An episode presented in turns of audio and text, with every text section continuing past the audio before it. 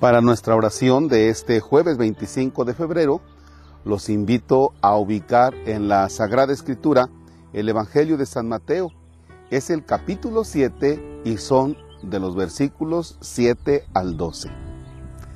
En el nombre del Padre, y del Hijo, y del Espíritu Santo.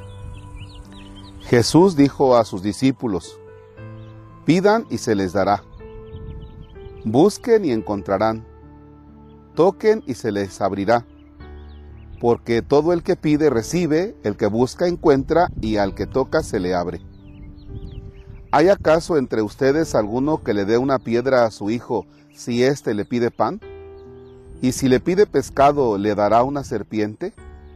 Si ustedes, a pesar de ser malos, saben dar cosas buenas a sus hijos, con cuánta mayor razón el Padre que está en los cielos dará cosas buenas a quienes se las pidan. Traten a los demás como quieran que ellos los traten a ustedes. En esto se resumen la ley y los profetas. Palabra del Señor. Gloria a ti, Señor Jesús. Fíjense que este texto vamos a tener dos puntos de meditación. El primero, el convencernos que Dios es bueno. Y por eso cuando nos dice Jesús, pidan y se les dará. Es decir, una actitud de confianza en que Dios me dará aquello que conviene para mi vida de fe, para mi vida espiritual. Tal vez en esa mentalidad que fuimos educados, de pídele a Dios, pídele a Dios, pídele a Dios, posiblemente pues eh, queremos a veces manipular a Dios pidiéndole incluso cosas que, que no son para nuestra salvación, ¿no? Pero descartando eso, debemos tener en cuenta que Dios es bueno. Primer elemento, Dios es bueno. Que tus oraciones, que tus súplicas sean también pedirle pero sin condicionar. Si no me das, no creo en ti. No, Señor, yo te pido. Si nos llega, bueno, tú sabrás por qué nos llega. Primer elemento. Y el segundo, traten a los demás como quieran que ellos los traten a ustedes. Fíjense que el trato para con los demás es algo que a muchos nos cuesta. ¿Por qué? Porque normalmente queremos que nos traten bien a nosotros vaya, desde el agente de tránsito queremos que nos trate bien a nosotros. Desde el policía queremos que nos trate bien a nosotros, ¿no? Desde el servidor público queremos que nos trate bien a nosotros. Pero nosotros, ¿cómo tratamos a los demás? Ese es un, es un gran problema. Yo me pongo a pensar como sacerdote, realmente cómo trato a los demás.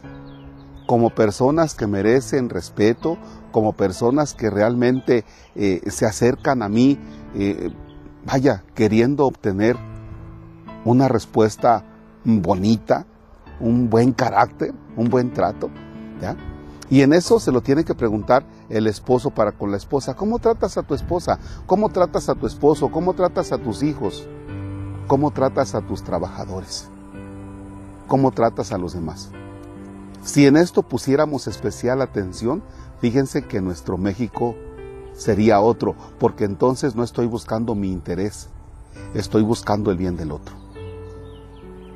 Que esta cuaresma sea para nosotros un momento también de pensar cómo estoy tratando a los demás. Padre nuestro que estás en el cielo, santificado sea tu nombre.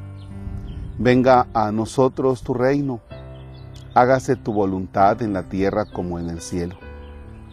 Danos hoy nuestro pan de cada día, perdona nuestras ofensas como también nosotros perdonamos a los que nos ofenden. No nos dejes caer en tentación y líbranos del mal. El Señor esté con ustedes. La bendición de Dios Todopoderoso, Padre, Hijo y Espíritu Santo descienda sobre ustedes y permanezca para siempre. Amén.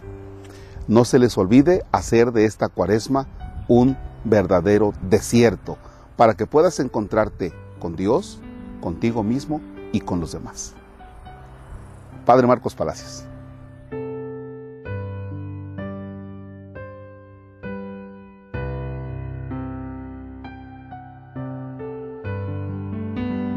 Más acá, vamos a explorar más. Vente, si hay entrada.